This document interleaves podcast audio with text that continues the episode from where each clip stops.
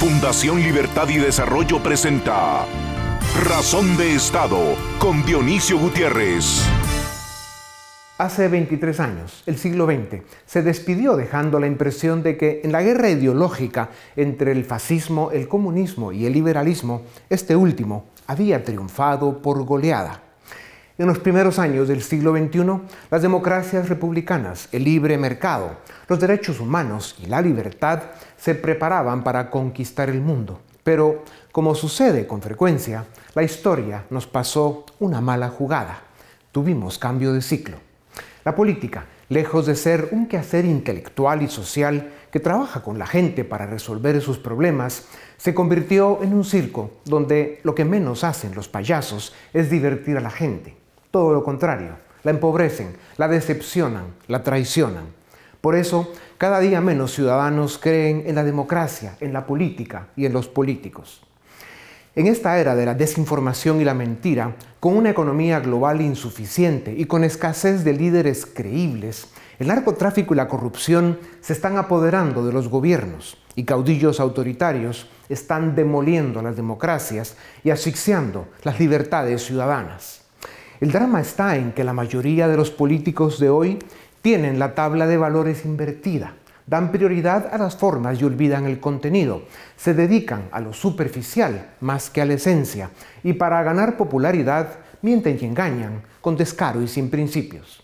Vivimos en una América Latina en la que otra vez está aumentando la pobreza de sus habitantes pero es más grave el empobrecimiento de las ideas y el ensanchamiento de una cultura que privilegia al listo sobre el honrado, a la frivolidad sobre la responsabilidad y a la impunidad sobre el respeto a la ley. El desprestigio de la política en gran medida se debe a la decadencia moral e intelectual de la mayoría de los políticos, a su comportamiento abiertamente delictivo, a su cinismo para abusar del poder. El desafío del siglo XXI es devolver brillo y prestigio a la política, rescatar las tradiciones y los valores que nos enseñaron la Grecia de Platón, la Roma de Cicerón, el Renacimiento y la Ilustración de Montaigne y Voltaire, fundadores de los valores de Occidente y promotores clásicos de la modernidad. Así es, la batalla que debemos librar es cultural, en defensa del orden liberal. A continuación, el documental En Razón de Estado. El socialismo del siglo XXI ha traído un notable fortalecimiento del narcotráfico y el crimen organizado en la región. En los 70 y 80, Fidel Castro y su rosca de poder incursionaron en el narcotráfico para transportar la droga desde Colombia a Miami. A inicios del siglo XXI, Hugo Chávez expulsó a la DEA de Venezuela en 2005 y Evo Morales en Bolivia hizo lo mismo en 2008, ambos con la excusa de la defensa de la soberanía, con lo cual permitieron que los cárteles de la droga operaran sin restricciones. Durante los primeros años de Chávez, el tráfico de cocaína en Venezuela pasó de 50 a 250 toneladas métricas entre 2004 y 2007 Venezuela se transformó en un eje central del narcotráfico en la región, en asociación con las FARC y el auge del cultivo de coca en Bolivia. Durante el gobierno de Evo Morales, la extensión dedicada al cultivo de coca se multiplicó exponencialmente, pasando de 3.000 a 30.000 hectáreas. Informes recientes señalan que un 24% de la cocaína producida globalmente transita a través de Venezuela. Estados Unidos ha acusado a Nicolás Maduro y a otros integrantes de su gobierno de narcoterrorismo, sancionándolos o procesándolos, lo que evidencia que Maduro y sus aliados se benefician directamente de las operaciones del narcotráfico, consolidando su poder político y económico. Por otra parte, estudios recientes revelan que, desde inicios de los 2000, Nicaragua también ha desempeñado un papel relevante en el tráfico de drogas a nivel internacional, debido a su posición geográfica estratégica. Se calcula que unas 140 toneladas métricas de cocaína transitan por ese país cada año. Recientes investigaciones han documentado conexiones entre altos cargos sandinistas, la policía y conocidos narcotraficantes. Un artículo académico reciente ha categorizado a Nicaragua como un narcoestado.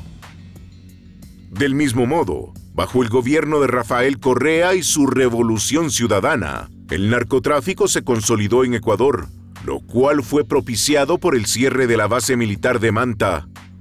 La creciente violencia ligada al narcotráfico que hoy enfrenta ese país es, en gran parte, un legado de Correa. Todo este entramado criminal que recorre el continente americano encuentra un punto de cohesión en el Foro de Sao Paulo, una plataforma creada por Lula y Fidel Castro, que ha servido para politizar estas acciones criminales, dándoles una fachada ideológica.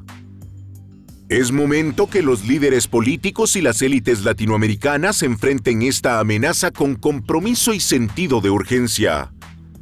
El combate de estas redes criminales es fundamental para lograr la estabilidad política de la región y un requisito indispensable para lograr el desarrollo económico y social de América Latina. A continuación, una entrevista exclusiva en Razón de Estado. Desde la ciudad de Miami estamos eh, presentándoles este programa de Razón de Estado en el marco de un evento organizado por la Iniciativa Democrática de España y las Américas, que convoca a un grupo de expresidentes de Iberoamérica que tienen la característica de haber sido hombres o mujeres de Estado que ganaron las elecciones de forma democrática y entregaron el país cuando terminaron sus gobiernos también de forma democrática.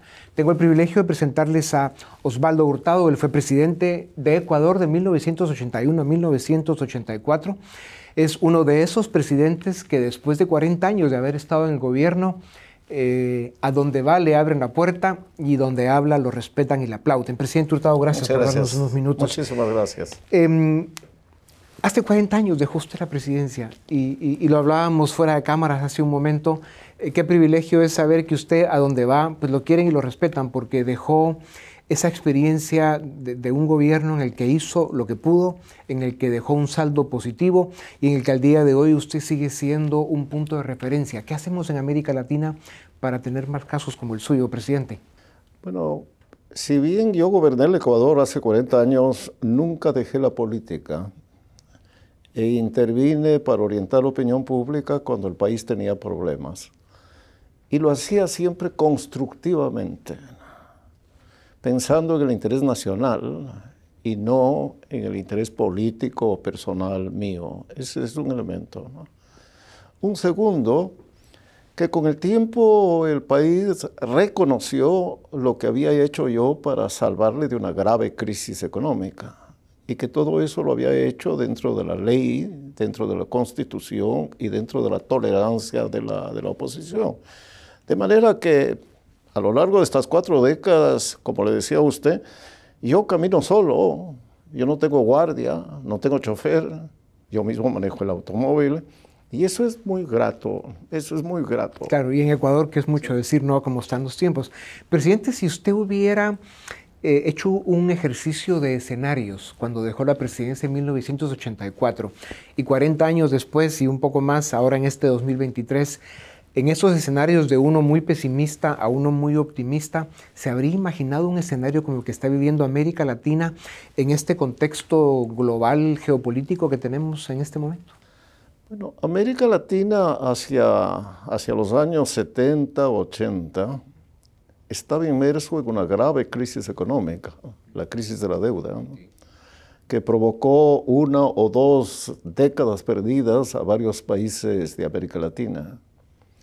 Pero era un continente que había vuelto a la democracia. Y creíamos nosotros que la democracia había regresado para quedarse. Bueno, a fin de siglos apareció este militar golpista, Hugo Chávez, que ganó una elección para gobernar democráticamente, pero gobernó Venezuela dictatorialmente. Maduro no ha hecho otra cosa que continuar las políticas autoritarias, autocráticas de Chávez. Y bueno, luego Nicaragua, luego mi país Ecuador, ¿no? y luego Bolivia. Y hoy de alguna manera Salvador, ¿no? donde tenemos igualmente un presidente que va más allá de lo que dice la constitución y la ley. Entonces la democracia en estos años se ha deteriorado en América Latina. Cuando uno ve eh, a una Ucrania eh, invadida de forma cobarde y criminal por Putin, que lo que busca es ser parte de la Europa occidental, y, por eso es, eh, digamos, el, ataque que sufre. Vemos a un, Israel víctima hace unas semanas de un terrible ataque terrorista y luego el conflicto que estamos viendo en el Medio Oriente. Vemos las intenciones de China de, básicamente invadir o tomar Taiwán por asalto. Eh, la economía global dando muestras de cansancio y de insuficiencia, que es, podría decirse, el modelo capitalista. Pero lejos de desmontar todo lo bueno que construyó el desarrollo que alcanzamos hasta finales del siglo pasado y principios de este, ¿qué es lo que tomaría hacer en este momento, presidente, para oxigenar, para vitalizar, para rescatar los valores que de verdad ofrecen desarrollo y prosperidad y no lo que estamos haciendo, que es permitiendo que la política se criminalice, que el narcotráfico avance y que la democracia se debilite? Bueno, la democracia, con todos sus defectos, con todas sus debilidades, es el mejor sistema político de gobierno, el que asegura el progreso y el desarrollo de las sociedades. Y naturalmente eh, el cuidado de las libertades y de los derechos de los ciudadanos. no se ha inventado un sistema político mejor y la democracia es la que ha hecho en Europa, en Norteamérica, en Asia y en parte en América Latina progresos sociales y económicos que no habían ocurrido en la historia de la humanidad. Con todas las críticas que podemos hacer hoy a lo que ocurre en el mundo y a las guerras que tenemos, nunca había tenido el mundo una historia de paz como la que ha tenido en la segunda mitad del siglo XX y en lo que va del siglo XXI. Y lo mismo sobre los niveles de vida. Claro. Es un cambio la caída de la pobreza en el mundo es pues sideral, sideral. La formación de la clase media en el mundo ha igualado ese mismo camino.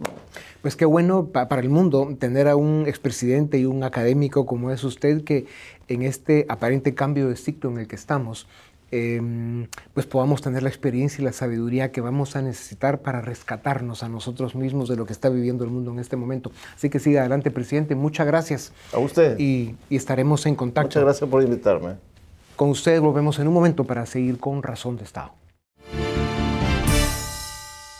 Si hay algún momento en América Latina que hace falta que sus mejores mentes, sus hombres y mujeres más comprometidos, eh, haga un esfuerzo extraordinario por rescatar los valores de la democracia liberal que tan perdidos están en nuestra región, pues es este. América Latina pasa por uno de esos momentos en los que necesita de sus mejores.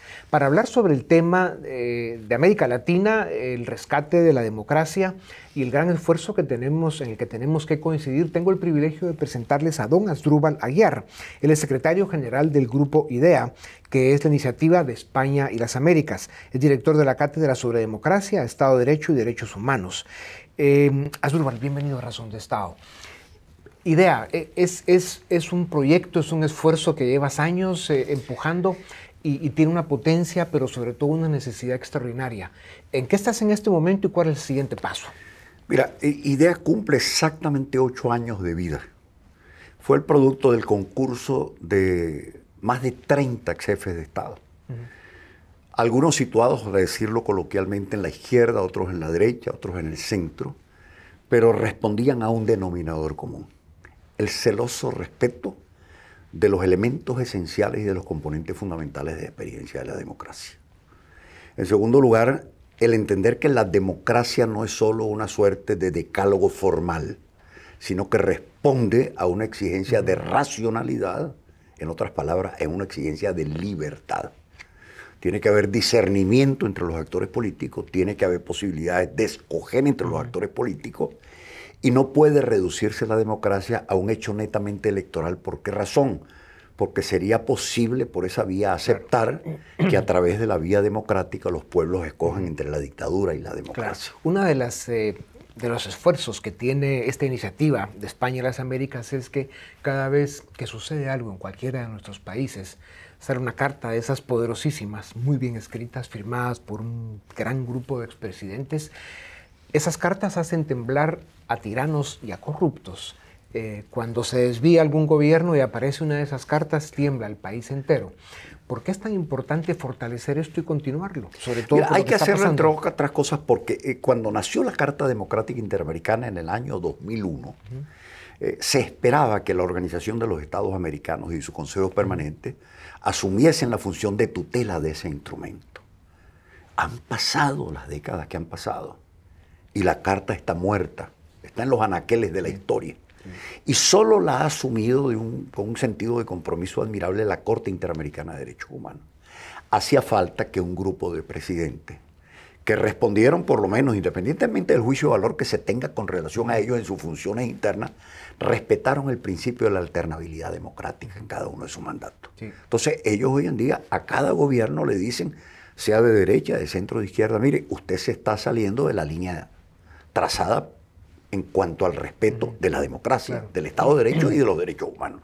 Y esa función de observación tiene ciertamente un carácter modelador y pedagógico en la región que es admirable. Eh, para el ciudadano común y corriente, lo que acabas de describir podría parecer una sutileza, ¿no? pero el ciudadano debe comprender de que su presente y su futuro dependen precisamente del respeto a esa norma democrática que tú bien explicas y defiendes y que el esfuerzo que se hace desde IDEA presiona a los gobiernos y a los políticos que se desvían del camino de la democracia para que regresen a ella. Por eso es tan importante que, el mundo y que América Latina conozcan este esfuerzo. Una de las cosas que normalmente le digo yo a la gente cuando uno habla del Estado de Derecho, yo le he dicho, la vigencia de la ley le interesa no a los actores de poder. La vigencia de la ley es lo único que protege a las víctimas y a los ciudadanos comunes. Un ciudadano común que es víctima del atropello del Poder Ejecutivo, eventualmente puede ir a un parlamento a quejarse. Pero si el gobierno coopta también al mundo legislativo, lo único que le queda al empresario, al ciudadano común, es ir a un tribunal, defenderse con la ley en la mano. En el momento en que cede la importancia de la ley del Estado de Derecho, no hay garantías ni seguridades para ninguno de los derechos, ni para la libertad, ni para la propiedad, ni para la seguridad. Claro, y luego cuando los grupos criminales que han ido tomando los estados en los países toman también el sistema judicial, se acaban los espacios de, desarrollo y de esperanza en los países. Y a eso hemos llegado en América Latina. Por eso es tan importante el fortalecer esfuerzos como idea y que aparezcan otros que vengan a rescatar este, esta visión de una democracia con Estado de Derecho, con división de poderes, para que América Latina tenga esperanza. Estamos pasando un mal momento, ¿verdad? Mira, es un mal momento entre otras cosas porque también Occidente ha permitido el relajamiento de sus raíces fundacionales. En la medida en que uno escucha a Putin y a Jinping, en los días previos a la guerra decir que ellos representan civilizaciones milenarias y estables y tienen la capacidad para poder gobernar a la globalización, nosotros desde el occidente tumbamos las estatuas de Cristóbal Colón, nos sentimos avergonzados de nuestros orígenes, quemamos las iglesias, quemamos los símbolos, como si fuésemos una suerte de huérfanos culturales. Entonces, desde ese punto de vista, yo creo que Occidente tiene un desafío muy grande por delante. Occidente en síntesis es libertad. Occidente en síntesis es legalidad. Esa es la gran tradición judeocristiana y grecolatina. Entonces, si nosotros no defendemos esos dos elementos centrales de nuestra experiencia cultural, de nuestra experiencia civilizatoria, simplemente perdemos el rumbo y nos quedaremos en el ferrocarril de la historia en el último vagón. último Pues sin duda alguna, esta iniciativa democrática de España y las Américas es una gran idea. Asdrúbal, muchas gracias. Muchas eh, gracias, eh, Dionisio, es importantísimo para América Latina el, que tú sigas dando esta batalla. Además, la das también. A ustedes, gracias por acompañarnos una vez más. Eh, sigan pendientes de lo que es esta importante iniciativa que preside de muchas maneras don Asdrúbal Laguiar un, venezolano de nacimiento, pero un iberoamericano de corazón. Gracias por acompañarnos una vez más. Esto es Razón de Estado. A continuación, el debate en Razón de Estado. Damos inicio al debate de Fundación Libertad y Desarrollo. Hoy queremos hablar sobre el informe que presentó la misión de observación electoral de la Unión Europea. Para ello contamos con dos invitados. En primer lugar, la ingeniera María del Carmen Aceña, quien es investigadora asociada del CIEN, exministra de Educación y fue varias veces presidenta de la Junta Electoral del Departamento de Guatemala, conocedora, experta del tema, y Luis Miguel Reyes, director del área social de Fundación Libertad y Desarrollo. A ambos muchas gracias por acompañarnos. Eh, María del Carmen, quisiera iniciar con usted. Eh, ¿Cuáles son los dos puntos más importantes que considera de este informe? Pues realmente es muy interesante el informe, creo que hay que tomarlo como tal, como informe. Eh, pues estoy de acuerdo con algunos puntos, estoy en desacuerdo con otros, pero eh, lo que sí me sirvió fue para darme cuenta que realmente el partido de gobierno eh, sí utilizó recursos para hacer campañas anticipadas, lo que realmente sesgó, digamos, la votación que nosotros podemos ver de los alcaldes y de los diputados porque tradicionalmente el que queda de primero en, en, la presidencia tiene como la mayoría de las bancadas. Sin embargo, en esta, en esta oportunidad lo que vemos es que los que ganan en las bancadas y en los alcaldes es Vamos, y luego le sigue la UNE y un tercero Semilla, cuando la UNE tiene el, segundo, el, el primer lugar en, en, la presidencia, pero el segundo lugar en, en, en el Parlamento. Entonces, eh, ellos hacen una serie de, de, análisis, ¿verdad?, de cómo se usaron vehículos y también nosotros estuvimos pendientes de ver cómo se distribuyó el presupuesto, cómo se le dio recursos a los alcaldes y considero que esto sí debería de, ser penalizado porque uno no puede entrar a una elección en desventaja con el eh, candidato del partido político que está en el gobierno y sobre todo con todas las restricciones que hay sobre el tema de proselitismo electoral, el hecho de que el gobierno tenga acceso a recursos casi ilimitados para eso, mientras el resto de partidos políticos pues tiene esa limitante, con más razón obviamente se tiene esa desventaja. Eh, Luis Miguel, eh, ¿cuál es tu opinión? ¿Coincides con ese análisis? ¿Qué otros puntos podemos resaltar? Sí, yo creo que el informe resume muy bien lo que muchos pensamos sobre lo que pasó en las elecciones y me refiero particularmente a dos mensajes eh, especiales Primero es que dice que las elecciones generales, digamos, el proceso electoral, eh, el día de la, de la, votación, tanto la primera como la segunda vuelta, se celebraron en un entorno por lo general tranquilo, dice el informe, eh, con tensiones políticas, ¿verdad? Que ese es el otro mensaje que da. O sea, dice, alrededor del, del momento de la votación, alrededor de, de la gente, digamos, emitiendo su voto, había muchísimas tensiones eh, pero la gente fue a votar tranquilamente, los ciudadanos defendieron el voto, los ciudadanos de las juntas electorales recibieron y contaron bien los votos eh, y eso se hizo, digamos, como se ha hecho siempre eh, y el resultado fue muy satisfactorio. Me, refiero al resultado de la gente, digamos, haciendo esto y, cómo lo hicieron, ¿verdad? Incluso con las con las, la repetición que hubo de las audiencias de revisión de, escrutinios, ¿verdad? Se vio ese sentir ciudadano de las personas defendiendo el voto. Ahora, lo que también hace muy bien el informe es resumir eh, todo la, toda la bulla y las tensiones políticas que habían alrededor del proceso electoral, refiriéndose tanto al tema de bloqueo de candidaturas, por ejemplo, en la primera fase del proceso, eh, como a, la excesiva judicialización que hubo después de la primera y la segunda vuelta de este proceso, que es lo que estamos viviendo en este momento. Carmen, ¿por qué a pesar de que no solamente teníamos una misión de observación, de hecho teníamos varias, eh, y fueron cientos, cientos y no miles de personas que participaron en esas misiones de observación internacionales? Fue un proceso altamente fiscalizado. Pero a pesar de eso, hay algunos partidos políticos que incluso al día de hoy no han reconocido los resultados. Y podemos poner el ejemplo de la señora Sandra Torres, que ya son casi tres meses que se tuvo la segunda vuelta electoral y a estas alturas pues no ha reconocido su derrota en las urnas.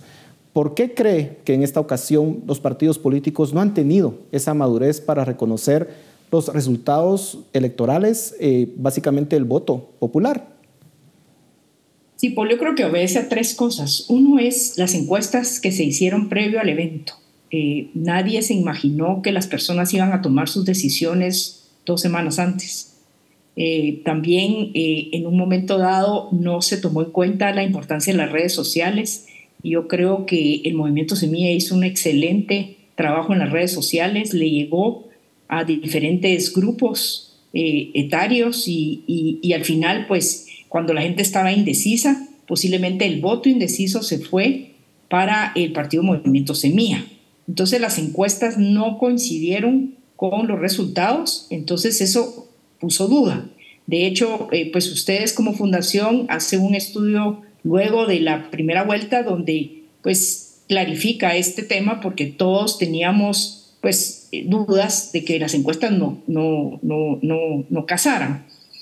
El segundo punto es que hay un montón de partidos satélites que se crearon eh, pues para apoyar a, los partidos eh, fuertes, ¿verdad? Eh, y estos partidos satélites, pues prácticamente muchos van a desaparecer. Estamos hablando de que 12 van a desaparecer. Entonces se pierde también fuerza en el Congreso, se pierde fuerza en las alcaldías y, y, obviamente pues estos partidos se ponen de acuerdo y es que ponen pues este recurso en la Corte de Constitucionalidad, de lo cual yo no estoy de acuerdo que la Corte haya mandado a volver a repetir eh, el cotejo de las actas porque eso pues es, es en manos electorales, pero como bien dijeron ustedes, sirvió porque dio la evidencia de que el sistema está blindado, está a prueba de políticos partidarios o políticos politiqueros, es un sistema totalmente en manos de los ciudadanos y los resultados de los guatemaltecos se respetan. Y algo también importante fue que eh, pues el TREP tenía muchas eh, críticas y al final el TREP pues funcionó bastante bien y los resultados se conocieron desde el principio. ¿verdad? No hubo duda desde el principio que ya teníamos dos ganadores y se empezó a pensar que tal vez se había hecho fraude en el algoritmo del TREP, que tal vez se había pues eh, modificado algo dentro del conteo de los votos, pero eh, una vez eh, se cotejaron las actas, eh, pues casi que en manera rudimentaria en Excel, como me comentaron las dos juntas electorales del Departamento de Guatemala, pues ya no había otra duda de que el TREP sí había contado los votos como era y que no tenía ningún algoritmo y no tenía ningún, pues ninguna modificación más que contar los datos. Claro que hubo anomalías, porque siempre hay anomalías, pero son bien pequeñas. Acuérdense que son 125 mil personas, están cansados. Yo sí considero que es demasiada la cantidad de candidatos, de lo cual tenemos que revisar en la ley electoral. La gente está cansada, pero lo que sí me preocupa es que de repente se empiece a ver un acta electoral con la visión penal, y eso es lo que todavía está pendiente, que no queremos que suceda. ¿Verdad? que no se vea un acta de estas electorales, eh, que a, lo mejor el, el, fiscal de algún partido ya estaba cansado y se fue, no la firmó pues, pero um, lo que sí podemos eh, decir es que, que realmente funcionaron eh, esto y esto ya le dio más credibilidad. Ahora, una persona como Sandra Torres, que es la tercera vez, yo creo que le cuesta mucho. Y creo que sí hay un grupo eh, que quería mantener el poder y de repente pues este, como se conoce, este outlier de, Fernando Arevalo, eh, pues le rompió todo su, todo su proyecto, ¿verdad? Porque aquí es realmente una lucha de poder, de una cleptocracia que lleva varios años y de repente pues esto mágicamente eh, se acabó. Entonces, en lo que se acomoda las fuerzas, considero yo, ¿verdad? Todavía está pendiente qué va a ser el Ministerio Público. Recordemos que tenemos tres casos en el Ministerio Público, el caso de Semilla, el caso del TREP y un último caso que desconocemos de qué se trata. Esperemos que, que, desistan de ese caso porque no hubo fraude en el sistema electoral. Tal vez eh, no se respetaron algunas candidaturas al principio, pero sinceramente, eh, pues todo lo que es la tercera parte del proceso electoral, que son las elecciones, yo considero que se llevaron con mucha normalidad, a pesar de que habían fondos públicos eh, apoyando a algunos partidos políticos específicos. Luis Miguel, los, la judicialización que hemos visto luego de la primera vuelta electoral es la continuación de ese intento por manipular el resultado antes de esa primera vuelta al vetar a algunos candidatos. Eh, ¿Hay, o mejor dicho, hubo un intento por manipular, manipular perdón, el resultado electoral? Sí, para mí eh, hay, está en, proceso un intento por manipular el resultado de las elecciones, que, que yo lo dividiría en tres momentos. Ya María Carmen adelantaba algo de eso, ¿verdad? Pero era, primero, eh, fue una manipulación antes de la votación que se hizo eh, bloqueando candidaturas. Estamos hablando de tres candidaturas que, digamos, tenían alguna posibilidad de, a lo mejor llegar a una, una segunda vuelta, eh, siendo la más importante la de Carlos Pineda, ¿verdad? Quien sí ya se perfilaba como uno de los potenciales candidatos que iba a ir al balotaje. Esa es la primera. La segunda fue eh, después de la primera vuelta, ¿verdad? Cuando se, se cuestionó el resultado de la elección y se obligó a una revisión de escrutinios que, como bien decimos, al final el resultado fue positivo porque esclareció cualquier duda. Pero luego también hay una tercera fase que es esta, ¿verdad? Que es una fase de judicialización después del proceso electoral donde se quieren poner en duda el resultado eh, tanto de la primera vuelta como de la segunda vuelta, con un caso que no tenemos muy claro todavía, como bien decía María del Carmen, porque es algo que solo oímos rumores, oímos en cuentas falsas en redes sociales, pero que sabemos que algo se está cocinando dentro del edificio de Gerona del Ministerio Público eh, y que tiene esa finalidad. No sabemos qué es exactamente, no sabemos hacia dónde lo van a llevar, pero pareciera que ese intento eh, no, o las personas que lo están intentando no, no, lo tienen todo con ellos, ¿verdad? Y que hay todavía espacios de institucionalidad dentro del país que tienen alguna posibilidad de frenarlo. Me refiero a las cortes, particularmente a la Corte de Constitucionalidad, que en los, últimos, los últimos días ha dado algunas buenas señales eh, en ese camino y que, y que, digamos, por lo que se ha escuchado de parte de algunos magistrados que dan declaraciones en medios y demás, pareciera que van a eh, proteger el resultado de la elección eh, y que esa es otra cosa que hay que señalar, que también el Tribunal Supremo Electoral, que ojo, antes de la votación, eh, tuvo un, un, comportamiento, yo diría, cuestionable en muchos temas importantes, también se ha portado a la altura en esta segunda fase eh, o última fase del proceso electoral, defendiendo el proceso. Así que también hay que resaltar eso. Yo creo que esos, esos resquicios de institucionalidad que hay en el país eh, son los que van a terminar eh, de salvar la democracia y poder llegar al 14 de enero con un Bernardo Arevalo tomando posesión, porque esa fue la decisión de la gente que fue a votar. Se nos está terminando el tiempo y me gustaría tocar cuatro temas que considero que son importantes en este momento. Uno es el tema de la campaña anticipada. En años anteriores o en elecciones eh, anteriores vimos que esas campañas pues podían costar varios cientos de millones de quetzales, eran un derroche de recursos impresionante. Y luego con la reforma del 2016 se quiso poner límite a eso Em, a través de una serie de regulaciones que llegó incluso al hecho de que uno de los candidatos em, en estas elecciones fue vetado por un supuesto eh, acto de campaña anticipada. María del Carmen, ¿cómo logramos un equilibrio en este tema? ¿Cómo eh, pues, evitamos esas campañas multimillonarias, pero al mismo tiempo no le damos al Tribunal Supremo Electoral y pues, a las cortes del país el poder para vetar candidatos o la excusa o arbitrariedad para eh, eliminar candidatos con ese tema particular.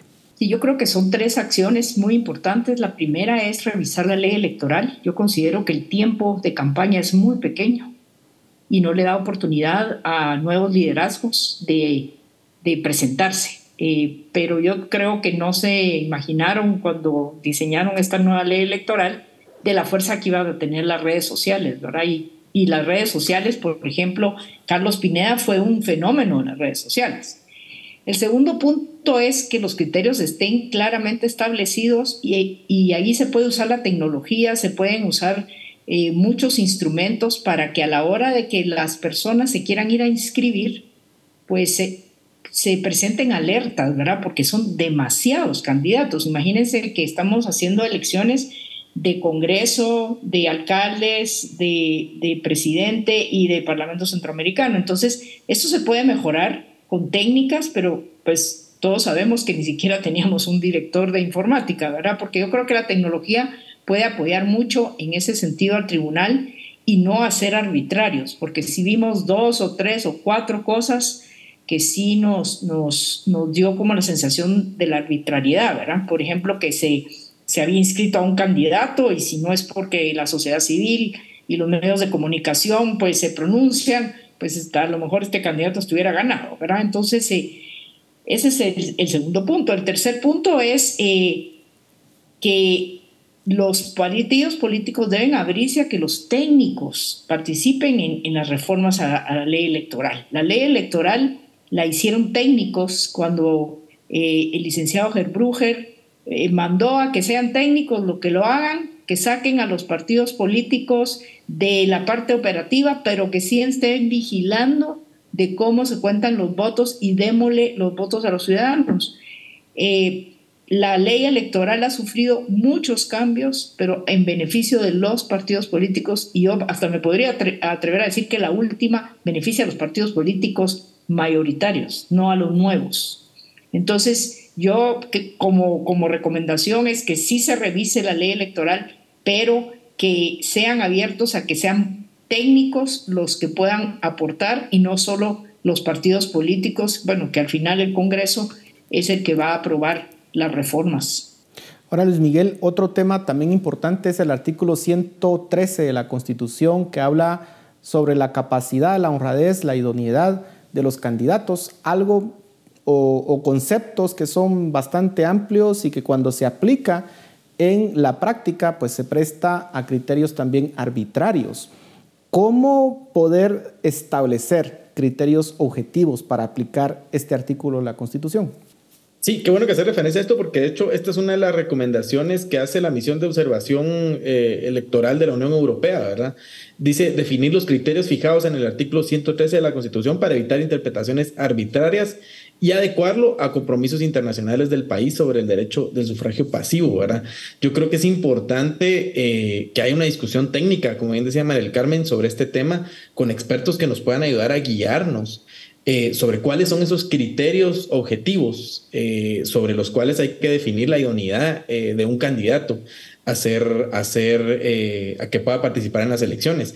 Ese es uno de los temas. Y la otra es también que se puedan definir otros criterios en otros aspectos. Por ejemplo, el, el tema del famoso finiquito, ¿verdad? este que entrega la Contraloría General de Cuentas, que si bien tenía un sentido, digamos, utilizarlo como como una herramienta objetiva para poder determinar si una persona es idónea para participar, no debería convertirse en un arma para bloquear a candidatos opositores, ¿verdad? Entonces, todas esas cosas va a haber que revisarlas, eh, no solo a través de, la, de la ley electoral, que esa es una, ¿verdad? Pero también en otros espacios como la Contraloría General de Cuentas, eh, para ver cuáles son criterios realmente objetivos o si realmente deberíamos tener un sistema un poco más abierto que permita la participación más abierta, más libre y que sea al final el, el, ciudadano el que, el que premie o castigue a una persona con su voto, ¿verdad? Pero es una discusión muy profunda que tenemos que tener sobre la ley electoral y ojalá este próximo gobierno que viene, nuevo Congreso, pues abra las puertas para que sea la sociedad civil también la que participe, la sociedad civil informada a través de, espacios como los tanques de pensamiento y, y, técnicos que estén informados sobre el tema, ¿verdad? Ojalá. Lamentablemente la Contraloría General de Cuentas pues ha perdido muchísimo el prestigio que alguna vez tuvo, si es que lo tuvo, pero hoy pareciera ser un instrumento del poder para vetar candidaturas y para castigar a los oponentes y premiar a aquellos que se consideran aliados. Pero bueno, lamentablemente también se nos terminó el tiempo. Eh, y quisiera de los dos eh, una conclusión eh, que nos pudieran brindar en 30 segundos. Empezamos con usted, María del Carmen. Sí, yo creo que nuestro proceso electoral debe ser revisado. creo que este tiene tres etapas, ¿verdad? El, la tercera etapa, donde ya son las elecciones, considero que, aunque sea arcaico, nuestro sistema a mano es infalible. Yo quiero felicitar a todos los 125 mil guatemaltecos que de forma voluntaria y cívica hacen este proceso. No se asusten, porque yo pienso que con todo lo que está pasando, eh, puede ser que dentro de cuatro años no quieran participar, ¿verdad? Así que esperemos que les den todo el, apoyo que, posible. Eh, creo que sí tenemos que revisar y, debemos de realmente solicitar como ciudadanía que ya no haya ningún impedimento para que el 14 a las 14 lleguen el presidente Bernardo Arevalo, la vicepresidenta Karen a eh, pues al, al organismo ejecutivo. Eh, así como que tomen posesión los diputados y que tomen posesión las alcaldías y sus corporaciones municipales y el Parlacén, y que sí nos pongamos a trabajar desde el primer día, porque el problema es que se va dejando la ley electoral hasta el final y luego nos damos cuenta que tiene muchas fallas y ya no nos recordamos porque nuestra memoria es corta. Así que informes como el de la Unión Europea o la MOE de Guate o otros, otras mejores prácticas debieran de servir para mejorar eh, a futuro nuestro sistema electoral. Luis Miguel, en 30 segundos. Sí, yo creo que eh, refuerzo un poco ese mensaje, ¿verdad? Hay que, hay que revisar el sistema electoral, no de la parte de las votaciones, porque ya vimos, como bien decía María Carmen, que esa parte funciona y funciona muy bien y nos da certeza, sino más bien todo lo, lo previo, ¿verdad? Un poco evitar esas arbitrariedades, evitar eh, que se violen derechos políticos, que yo creo que eso es muy importante. Aquí hay un tema eh, de libertades y derechos que tenemos que respetar y tenemos que navegar sea, un sistema que sea más garante de los derechos humanos, ¿verdad? Y, y si vamos hacia eso, creo que vamos por buen camino. Ojalá se, se discuta con seriedad a partir del próximo año. Bueno, muchísimas gracias a ambos por su tiempo, por su análisis. Coincido plenamente con las conclusiones que ustedes nos plantean. A ustedes en casa, muchas gracias por su atención. Nos vemos la próxima semana. Razón de Estado con Dionisio Gutiérrez es una producción de Fundación Libertad y Desarrollo.